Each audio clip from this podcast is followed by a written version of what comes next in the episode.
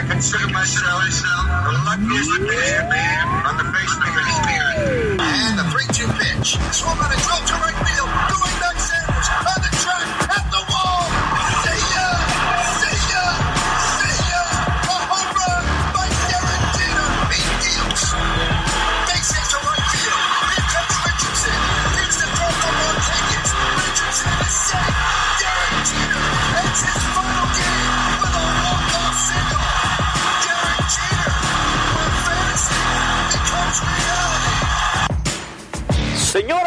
Y señores, ladies and gentlemen, ahora presentamos, now presenting, la semana de los bombarderos.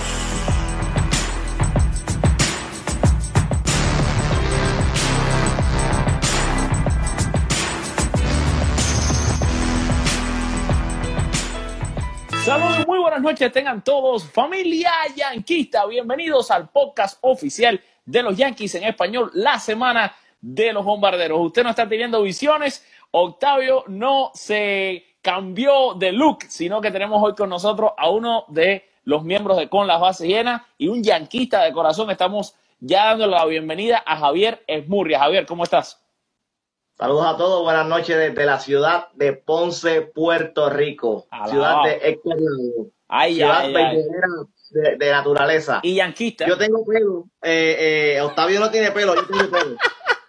Oye, tú le estás diciendo campo Octavio, está. No, no. Oye, mira, bueno, pues nada, eh, para que el público te conozca un poquito, que siempre están adaptados, bueno, a ver a Octavio, Octavio está de viaje. Eh, ustedes saben que cuando Octavio sale de viaje hay que traer bateadores emergentes, pero yo me caracterizo nada más que por traer cuartos bates. Raúl, y este es otro cuarto bate más que es Javier Esmurria. Pero para los que no te conocen, Javier, una presentación rapidita, quién eres, por qué te gustan los Yankees, desde cuándo, lo que haces, explícale un poquito a nuestros seguidores para que te conozcan. Mira, yo, yo, yo creo que yo nací siendo yankee. ¿sabes? Desde que yo tengo uso de razón, eh, que empecé a ver los juegos de béisbol en televisión, yo sentí que desde el primer momento esa, esa magia, yo creo que, no, que captura a todos los fanáticos yankees, que, que es inexplicable, pues yo me identifiqué con la franquicia, eh, empecé a buscar información sobre ella, la- su historia, la, su tradición, eh, eh, la, organización como tal, y yo, dice, y yo dije, tengo que ser fanático de esta franquicia, de esta organización, por no solamente por, la cantidad de veces que se han coronado, ¿verdad? Sino por la, excelencia organizacional que, que, que tienen y, y- la manera de hacer las cosas que se resume siempre en una sola palabra, como decía Steinbrenner, ganar. Así mismo es, mi hermano. Bueno, ya, ya van conociendo por aquí a Javier, ya, ya le estás cayendo bien a la gente, fíjate. Javi, eh, vamos a entrar ya en lo que son temas yankees. Eh, siempre nos caracterizamos aquí en el podcast por desglosar un poco la situación actual de los Yankees. Una situación sin dudas sabrosa, ¿no? Un equipo que desde que pasó la fecha de cambios, eh, más de uno ya quería suicidarse, muchos se pararon en el borde de risco para tirarse de risco de cabeza, pero ya están empezando a echar para atrás y a no tirarse de ese risco tan alto. Eh, y los Yankees, bueno, han arrasado. Realmente creo que desde la fecha de cambio han perdido un juego o ninguno. Eh, realmente están en un momento increíble. Pero yo te voy a hacer, como se dice en inglés, un reverse engineering. Yo no quiero saber que tú me digas qué es lo que está bien. Vamos a comenzar hablando todavía por lo que está mal. ¿Qué crees, Javier Esmurria, que está mal todavía en estos Yankees del 2019 que necesita mejora? Mira, yo, yo te, di- te diría lo que yo imagino que el 95% o 90% de los fanáticos de los Yankees te van a, a decir, que es la rotación abridora. El bullpen sigue siendo, aunque está cansado últimamente. Está he cansado. notado- He notado el bullpen cansado. Chapman tuvo unos lapsos en donde fallaba, permitía carreras, no una o dos, sino tres, cuatro, de cinco. Eh, pero es parte de, es que esto es como una onda eh, eléctrica, van a haber picos, van a, van a haber bajones y es parte de la temporada, una temporada larga de, de 162 juegos. El bullpen, por mejor que sea, no te va a cerrar o, o- o no todo el tiempo te va a hacer el trabajo porque son humanos. Ahora bien, sigue siendo el mejor, para, en mi opinión, no porque sean los Yankees, pero para- cuando lo vemos estructurado y no está del Betance, que si estuviera Betance Exacto. fuera aún más poderosísimo. Exacto. Eh, pero la rotación abridora, por lo que yo veo, ¿sabes? Te- eh, Germán, la última salida de Germán, te tiró cuatro entradas en cero, ya en la cuarta o quinta te hacen cuatro de momento. Tú sabes que es parte de lo que. Y Germán es el mejor lanzador Sí. de, de este año. Sin sabes, duda, sin duda. Te estoy usando el mejor ejemplo. Cuando nos vemos, vamos a un J-Hub, Sabatia, que ha dejado mucho que desear. Tanaka no ha sido lo que se supone que sea. Pues yo llego a la conclusión de que sí, la rotación abridora, do- do- do- lo que nos puede dar dolores de cabeza en la, en postemporada. ¿Quién, ¿Quién tú ves ahora mismo, en este, en este instante? Vamos a imaginar que los Yankees, como parece todo indicar, ganan la división este. Por lo tanto, no tendrían que ir a ese juego de wild card, a esos nervios que se vivieron en la pasada temporada y la anterior. eh, y van a estar tranquilos esperando por un rival que va a ser una serie normal de playoff. Ahora es el primer juego con Domingo Germán. En estos momentos, ¿quién es el segundo abridor de los Yankees, Javier? Tanaka. Tanaka por la experiencia en playoff, y ahí estoy de acuerdo contigo. Si vemos los Pero ahora, de ¿quién es el Tanaka, tercer abridor de los Yankees? Esa es la pregunta. dime mejor qué número va a caer de la loto hoy y te lo adivino. Porque es que luego de, de Germán, obviamente por consenso y por sus números, y Tanaka, porque es el que tiene la experiencia y ha dado resultados en postemporada. Pero luego de ahí, Happ, en su único juego que ha tenido con los Yankees postemporada, falló contra. Boston el año pasado. Sabatia, no sé, yo no me iría con Sabatia porque obviamente Sabatia no te aguanta tres entradas sólidas. Aunque Sabati en playoff se puede transformar. Fíjate Ah. que, fíjate que saludable Sabati es mi gallito tapado. Fíjate cómo te digo. Saludable es mi gallito tapado. Bueno, dependiendo de cómo esté. Bueno, mira, si Pa- Paxton no ha lucido tan mal en las últimas salidas y realmente puede ser el hombre que si tuviese un mes de agosto positivo y un mes de septiembre bueno, es sin mucha discusión podría ser el tercer, el tercer hombre en ese, Claro, en ese playoff. Yo me iría eh, Germán, Tanaka y Paxton. Esos, esos serían mis tres caballos para la postemporada. Ahora, eh, ¿qué hay de Severino? ¿Lo vamos a tener? ¿No lo vamos a tener? Porque se podría hacer una combinación de lo más interesante para la postemporada, utilizando al mismo Severino como opener eh, en uno de los juegos o tirando hasta donde dure, tú sabes. Mira, yo- Pero hay que ver cómo viene de la lesión. Yo pienso que todavía hay tiempo. Y una cosa positiva es que Severino se está recuperando, eh, o sea, bien. Que hasta ahora. Tiró ayer, tiró ayer en Exacto, una sesión de tiró ayer, exactamente, una sesión de bullpen. La ahora, ahora, aquí hay, un, aquí hay una cosa.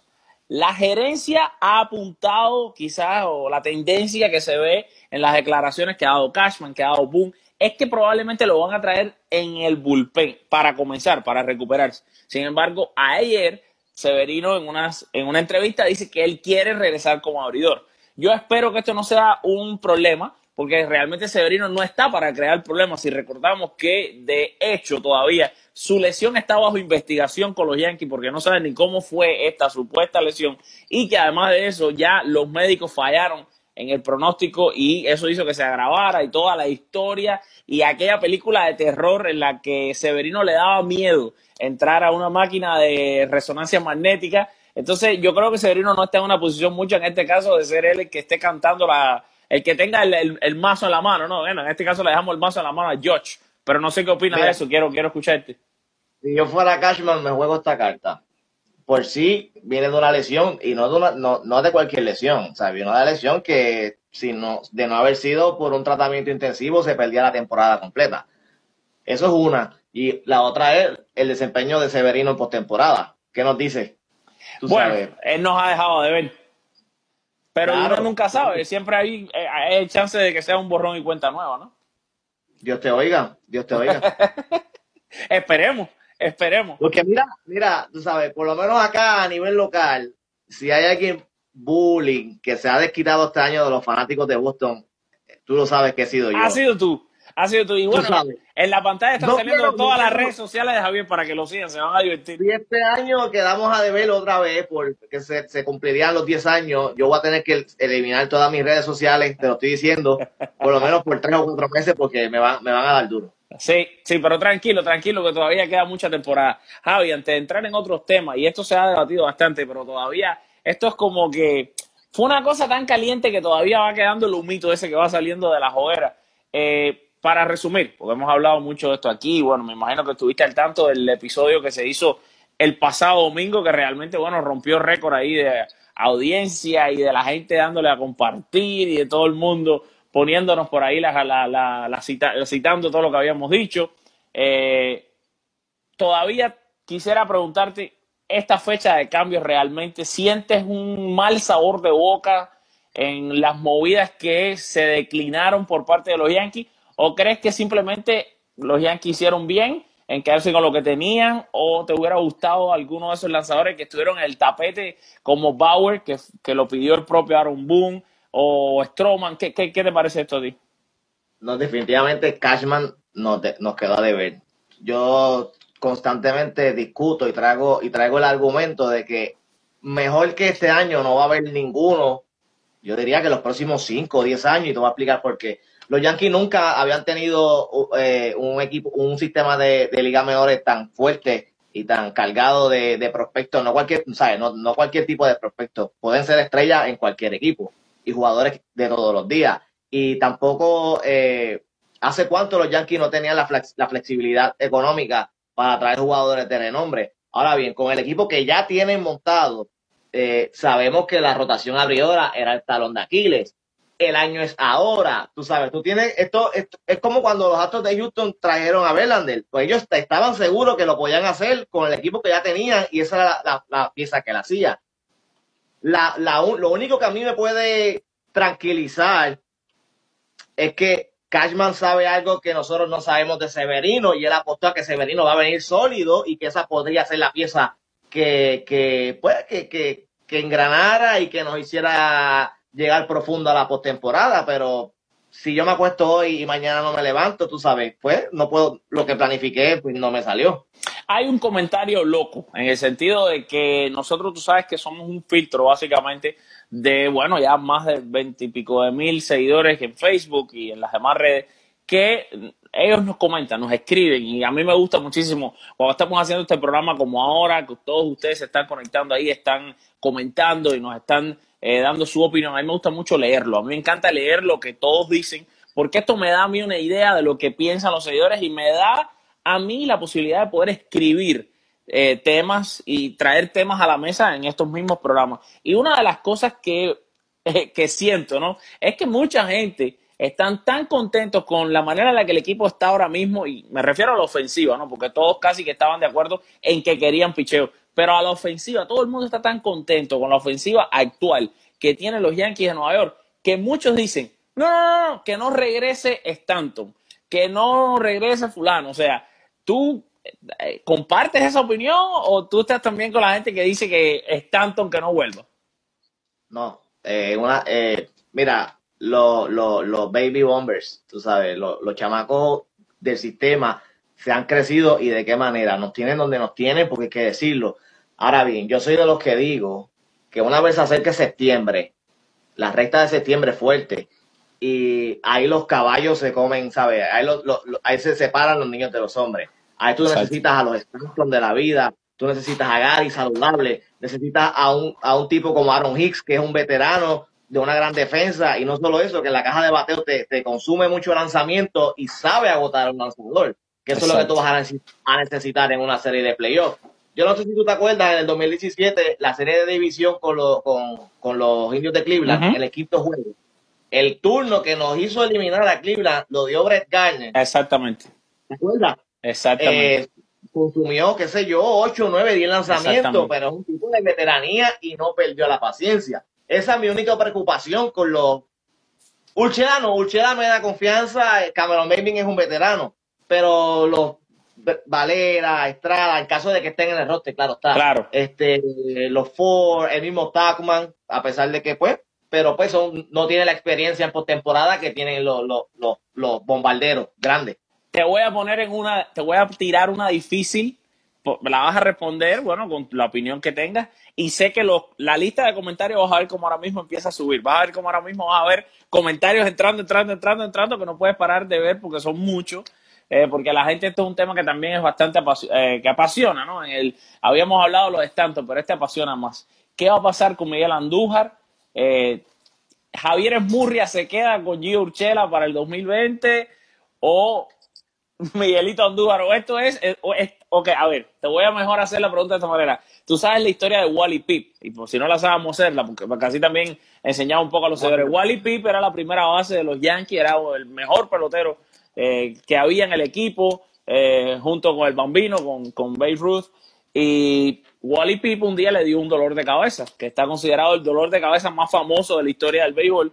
Eh, en ese momento, eh, a Wally Pip cuando le dio el dolor de cabeza, bueno, Luke Gehry era un jovencito que no era titular en los Yankees, no había jugado. Le dieron la oportunidad de jugar a Luke Gehry y Wally Pip más nunca en su vida agarró un bate. y Luke Gehry, bueno, creó la carrera legendaria que creó con los Yankees. ¿Tú crees que esto es lo que va a pasar con Miguel Andújar?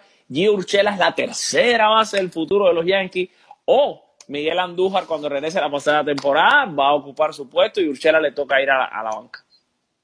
Si Mira, es que sigue con los. Yankees. Mira, eso, eso es una pregunta que no se te puede contestar con un, con un solo argumento. Tiene muchas vertientes, ¿verdad? Pero te voy a dar un dato bien interesante. El año pasado, en el cuarto juego de la serie de división contra Boston, que fue el, el juego donde nos eliminamos, eh, Boone decidió sentar a Andújar. ¿Por qué? Porque él entendía que eso iba a ser un juego apretado por sí y la defensa de Andújar no era de confiar. Tú sabes, si en el juego que a ti se te va la vida, tú decides sentar a Andújar y prescindirte de su bate, ¿sabes? Está sentando su bate porque su defensa no es la mejor, por no decir otra palabra. Claro. Entonces te- tengo que darle leche a Urshela por encima de Andújar, que lo que nos está demostrando que no tiene nada que envidiarle a Miguel Andújar y su defensa está muy por encima que la de Andújar. Así que te- creo que te estoy contestando la pregunta. Sí, sí, no, y mira, y es súper respetada, y hay un montón que va a decir lo mismo que tú, hay otro montón que va a decir que se queda con Miguel Andújar, y así estamos lanzando ya quizás la primera encuesta de la noche, la primera encuesta de nuestro programa de hoy. ¿Con quién se va a quedar usted en tercera base para el futuro de los Yankees? ¿Usted se queda con Miguel Andújar? ¿Usted se queda con Gio Urchela? Déjenoslo saber en los comentarios, que sería realmente interesante para nosotros leer eh, su respuesta. Ok, Javi, antes de que entremos en temas todavía yankees, de lo que son noticias, vamos a una cosa interesante y es que esto yo sé que va a traer polémica, porque bueno, yo te conozco, te gusta la polémica, eres un tipo que a la hora de expresarte, de tuitear, de escribir en Facebook, no tienes pelos en la lengua y me encanta eso. Eh, mira, hace meses salió el documental Screwball, eh, un documental que salió primero en Amazon Prime, había que comprarlo para poderlo ver. Esta persona que está aquí lo compró con tal de verlo y la verdad no me arrepiento, pero ahora ya está en Netflix, que tiene muchísima más audiencia que la gente lo puede ver cada vez que quieran sin tenerlo que comprar eh, y todo el mundo lo está viendo. Entonces las redes están cargándose con esto, que a pesar que es noticia vieja, realmente es muy interesante. ¿De qué les hablo? Screwball es un documental que trata el tema de los esteroides a través de este doctor Tony Bosch, que se hacía pasar por doctor aquí en Miami, y que inyectó y que trató, eh, o sea, le dio esteroides, le hizo tratamientos de esteroides a muchos peloteros famosos, incluidos Alex Rodríguez, Manny Ramírez, etcétera. No les voy a adelantar más para que puedan ver el documental, pero como yo sé que ya tú lo viste y como yo sé que esto es un tema interesante, eh, hay mucha gente, incluido Octavio, que me gustaría que estuviera aquí para hablar de este tema, que de todas maneras lo vamos a tocar cuando él esté listo, porque de todas maneras esto no tiene fecha y se puede hablar en cualquier momento, pero incluido Octavio que están eh, poniendo este documental como quizás eh, la causa de que todo el mundo diga, bueno, Alex Rodríguez es un mentiroso, Alex Rodríguez esto, Alex Rodríguez aquello, pero ¿cómo, qué te pareció a ti el documental? Y quiero saber cuál es tu punto de vista acerca de este tema de los esteroides y cómo se manejó todo esto de Alex Rodríguez. Mira, eh, perdóname, ¿verdad? Perdóname, ¿verdad? No, no, no he visto el documental. Ah, no lo he visto, pero, Yo pensé que tú lo habías. Tranquilo. pero podemos abundar en el tema de los Sí, esteroides y, dale. y de Alex. Mira, cuando salió, lo, el 2004, que fue que Canseco habló, y años posteriores que estaba ese, ese boom de esteroides duró años en lo que la, la, la agua se calmaban en, en, en Major League. Yo hice una prueba una vez, yo hice una prueba. Yo fui a una farmacia y compré el mejor esteroide anabólico que tenían allí. Lo compré y lo utilicé. ¿Y sabes qué? Al otro día fui, una, fui a una batera, a un batting cage, y no le di ni una bola. ni a uno.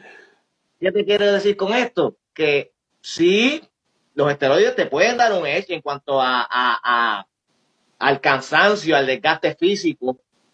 Puedes estar por encima de los demás, sí. pero si no le das a la bola, ¿de qué te vale estar ready a tu 100% y no tener el talento de, de sacar las manos a, a una recta 90 millas y conectar la bola, tú sabes? Esto, si tú, estos caballotes, yo diría que no hubiesen necesitado los esteroides a menos que no hubiese sido para durar más en la, en la liga. Pero en cuanto a su desempeño, lo- en el caso de Alex, ¿sabes? Yo hoy en día veo ju- jugadores y no son bien pocos los que son de- del calibre de lo que fue Alex Rodríguez. Un tipo que defendía, que corría las bases como lo hacía. Con el bate no tengo que hablar porque todo el mundo sabe lo que hacía Alex Rodríguez con su bate. Pero estoy hablando de la versatilidad y el talento que él tenía como jugador. ¿A quién podemos tener hoy en día que se le acerca? A Mike Trout, a los, ¿sabes? A los, eh, dime tú, tú sabes, los No, no, Bellinger, claro, los- claro. Y Bellinger está ¿Sabes? empezando realmente compararlo. es lo mejor de la liga en cuanto a talento es lo, sabes, tú lo vas a comparar siempre con lo mejor. Ahora bien, me parece que lo que hizo Major League con Alex fue, fue injusto, no solamente no porque lo sancionaron, sino cómo lo sancionaron. Alex nunca dio positivo a una prueba administrada por Major League. Entonces, lo de la suspensión de la temporada entera, tú sabes, yo creo que a él lo usaron como, como Conejillo de manera- India, es lo que tú decir. Claro, para, para llevar el mensaje. Si lo hicimos con Alex Rodríguez, que en algún momento fue la cara de la liga, que lo hagamos con ustedes, no va a hacer nada. Pero Fíjate. entonces tú no puedes castigarlo a él para llevar un mensaje. Claro. Fíjate, la cosa es interesante porque como no lo has visto y hasta, eh, en parte hasta me alegro que no lo hayas visto porque sé que a lo mejor muchos de nuestros seguidores todavía no lo han visto. Y yo Oye, le voy a decir, eh, lo que dije del esteroide eh, eh, fue mentira, nunca usaba esteroide, pero es que era por eso yo te traigo aquí, porque a ti te gusta todo esto. la metáfora para que entendieran por dónde me iba. Sí, sí, tranquilo. Mira, además tú estás fuerte así natural. Tú eres un tipo así Sí, fuerte, siempre. natural. Arroz con habichuela, arroz con Eso, habichuela. eso de los arroz con habichuela nomás. Mira, el tema es, el tema es que esto, el documental no es tanto eh, si usar o no usar este, o sea, lo que puede provocar el esteroide, sino que el documental deja al desnudo. O sea, yo lo que, lo que no entiendo es por qué la gente está usando el documental para decir, mira, ahí es donde ustedes ven lo mentiroso que es Ale Rodríguez. Cuando yo realmente, cuando vi el documental, de lo que sí me, me, me puso los pelos de punta, lo que sí me puso a mí la cabeza al Huerta GD, que una vez más se demuestra en ese documental que MLB es una mafia. MLB es una mafia. MLB, y, les digo, vean el documental, negociando con dinero cash, llevando maletas con cash, tipo las películas de James Bond, para poder sacar esa información contra Alex Rodríguez. Eh, la- lo, o sea, lo que Bob Selly hizo fue una cosa increíble, dejado al desnudo ahí por ese productor de, esa, de ese documental que, señores, y me alegro que no lo hayas visto, porque si lo hubieras visto, tuviéramos estado hablando aquí dos horas y además le estuviéramos, le estuviéramos destruyendo el documental a todo el mundo que no lo ha visto. Le digo, vayan a verlo. Esta es la tarea que tienen todos, incluido Javier. Vayan a ver el documental y para la próxima semana esto lo vamos a incluir en el debate, porque yo quiero que ustedes vean el documental a ver si ustedes piensan lo, lo que están pensando tanta gente que me están hasta haciendo los tags en Twitter. ¿Viste qué mentiroso es Alex Rodríguez? Cuando la realidad es no. ¿Viste qué clase de mafia es la MLB? Claro. Y, y voy, a, voy a abonar un poquito dentro del mismo tema, hacer un paréntesis sobre lo que es Major League. Y esta historia te va a encantar y yo creo que una vez la, la, la, la, la debatí y la discutí contigo. Cuando el Duque Hernández desertó de Cuba, que fue, estuvo en Bahamas, ¿verdad? Sí, en Esperando a que, lo, a que lo recogieran. Eh, Major League movió cielo y tierra. Porque él dijo, si a las personas que están aquí conmigo no le consiguen la visa, yo no me voy de aquí. ¿Verdad que fue así? Así mismo. Y Major League movió cielo y tierra. A través de la gente Joe Cuba, que era la gente de, de en ese entonces. Claro. Y en menos nada, todas las personas tenían su visa para entrar a Estados Unidos. A ellos no les importó si las personas, que no voy a entrar en eso, si eran Claro. delincuentes, si eran mafiosos, no. Ellos querían que el Duque Hernández entrara y que los Yankees lo pudieran firmar. Po- Posteriormente, tú sabes. Pero para que tú veas que cuando Major League quiere algo, lo logran. De la manera Claro. que, eh, eh, que- que sea. Claro, no, y ahí deja el desnudo la manera en la que lo hacen. O sea, estamos viendo dos tipos que, eh, y no quiero, no quiero de verdad destruirles el documental, pero dos tipos en una cafetería, una onda James Bond con gafas y, y disfraces, pasándose una maleta llena de dinero para intercambiar información. O sea, esto es una locura realmente bueno. Y lo interesante, y desde la parte ya cinematográfica, pasándonos un poquito aquí, saliéndonos de, es que el productor, o sea, la persona que hace el documental, realmente que le quedó muy, muy, muy, pero muy espectacular, usa niños. O sea, los ni son niños que cada niño tiene un personaje. Los niños se parecen muchísimo. El niño de Ale Rodríguez se parece a Ale Rodríguez. Es una cosa loca. Y él usa niños, o sea, no se asusten, los niños no salen en ningún tipo de situación que sea al contrario. Es como que escenifican todo de una manera muy cómica. Todo lo hacen niños y a través de esos niños eh, tú estás viendo todo lo que sucedió representado por ellos de una manera muy graciosa, como una onda de una parodia, que realmente, de nuevo, les digo que lo vean. Javier, tú sabes que tenemos aquí un segmento que se llama Los Tres Strikes. Este segmento lo inventó Octavio. Él me pone a mí ahí en el paredón de fusilamiento y me hace tres preguntas bien difíciles, súper difíciles. Eh, o a veces no son tan difíciles, pero otras veces sí. Eh, y bueno, son tres strikes. Si fallas dos, ya te punchaste. Eh, bueno, si fallaste, te super ponchaste. Pero si, si le das a las tres, eres un bárbaro. Así que yo te voy a hacer hoy tres preguntas, pero un minutito nada más. Antes de entrar a esas tres preguntas, quiero que ya cerrando me digas una cosa que se va a calentar todavía más el chat. ¿Tienen los Yankees lo suficiente para ganarle a los Astros de Houston, sí o no? Sí, sí. De hecho, ¿sabes? Y, con toda la rotación que tienen los Astros de Houston, que en el papel, pues obviamente, es muy superior a la de nosotros.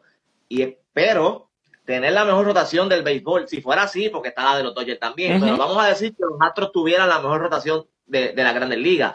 No te garantiza a ti ganar la Serie Mundial. Vamos a poner de ejemplo la superrotación que tuvieron en algún momento los Bravos de Atlanta en los 90, aunque ganaron en el 95, esa rotación permaneció junta por mucho tiempo. Mucho tiempo. nunca volvieron a ganar. Exacto. Podemos usar la superrotación que tuvieron los Phillies de, de Filadelfia, cuando estuvo Roy Halladay, eh, Cliff Lee, Cole Hamels, etcétera. No ganaron. No ganaron porque en el 2008 esa gente no estaba con ellos. Y ese es mi único argumento de que está difícil, está difícil, pero ¿quién quita que esta noche en primer juego venga Verlander descontrolado y no mete un strike? Claro, no, no, no, es béisbol, es béisbol, es béisbol, todo puede pasar. Todo, y si miramos, yo realmente sí te digo, para mí los Yankees tienen muchísimo mejor bullpen. No mucho mejor, sino muchísimo. Yo creo que los Yankees tienen un bullpen mucho más profundo. Por ende, los abridores de los Yankees tienen que estar muchísimo menos tiempo. Con cuatro o cinco buenas entradas que den, ya están eh, si, si, en cuatro o cinco entradas dejan el juego ganándolo, si a, partir del quinto inning los Yankees están ganando el juego, los Yankees tienen la ventaja, porque tienen un bullpen y yo creo, en mi opinión, y está parejo, pero yo creo, en mi opinión, tienen mejor bateo. Si vamos a los peloteros que estén sanos todos y a los que estén produciendo, ¿no? Porque, por ejemplo, yo considero los Yankees tienen un catcher mucho más, bateador, no creo que nadie lo discute, porque Gary Sánchez es el más bateador de todos los catchers, eh, más que de los Astros. Eh, los Yankees ahora mismo tienen la baja de Luke Boy, pero cuando Luke Boy está activo, Luke Boy no tiene, es un gran bateador. También lo es Julián Gurriel, pero Luke Boy lo es. Jordan Álvarez está encendido. Pero es que Luke Boy el año pasado, en mitad de temporada, hizo lo que está haciendo ahora Jordan Álvarez. O sea, hay que ver un poco las cosas un poco más profundo. Y cuando vas posición por posición, los Yankees, por su, a mí me parecen mejores, ¿no? Hablando de Gurriel y, de Jordan Álvarez, ¿qué equipo puede darse el lujo de, tener esta combinación entre primera y tercera base? Tienes a Edwin Encarnación si cuando regresa. Exacto, estamos hablando que todo el mundo esté saludable. Tienes a Luke Boyd, tienes al mismo DJ LeMahieu que te puede jugar la primera combinándolo con Urchela en tercera, que si Urchela se mantiene al ritmo que va, tú sabes, o poniendo a, a DJ LeMahieu en tercera, con Boy Encarnación en primera y Stanton de designado, tú sabes. Que, y ojo, ojo, yo entiendo que Alex Bregman es mejor, mejor que, que Urchela. Hasta ahora ha sido mejor, es mejor, mucho mejor. Incluso que Miguel Andújar, está bien. Pero los Yankees tienen incluso, como tú mismo dices, más profundidad en el, en el, en el cuadro. Y aquí tienes un jugador que probablemente sea el MVP. El MVP que ni siquiera tiene una posición fija. Exactamente. Y tienes un Gleyber Torres que realmente sigue. Bueno, Altuve es un tipo que ya se le puede decir que es casi una leyenda, pero Gleyber Torres va camino a ser un portentoso de este juego. En el campo corto ellos tienen a Carlos Correa, pero los Yankees tienen a un Didi Gregorio que en playoff se crece, que es un tipo importante. En los jardines tienen a Aaron Hicks, que si bien para mí George Springer es mejor que Aaron Hicks, pero Aaron Hicks es un buen pelotero. Tiene, tengo mi, no, no voy a discutir el talento de Gleyber, porque, pues, pero no puedo ser hipócrita porque tú me conoces. Dale. A mí me encanta el nivel Torres y el potencial que tiene. Pero yo, me van a decir loco, me van a acribillar. Tranquilo, tú sabes, yo, yo veo. Los que no te conocen no lo saben, pero yo sí. Tú sabes, yo veo a Gleyber Torres y veo los números que tiene Gleyber Torres, que es top y élite en la liga. Pero también veo a Gleyber Torres con muchas deficiencias, eh, eh, eh, madurez en el plato. Vamos a decir que es su edad, Pero por darte un ejemplo, hace, y, y, y la persona que con, con, lo, con quien lo discutía se va a reír si está viendo el programa. Los otros días le hizo swing una bola que ese, ese lanzamiento por poco le pega al coach de primera base. Yo lo vi. Yo vi el Tú-.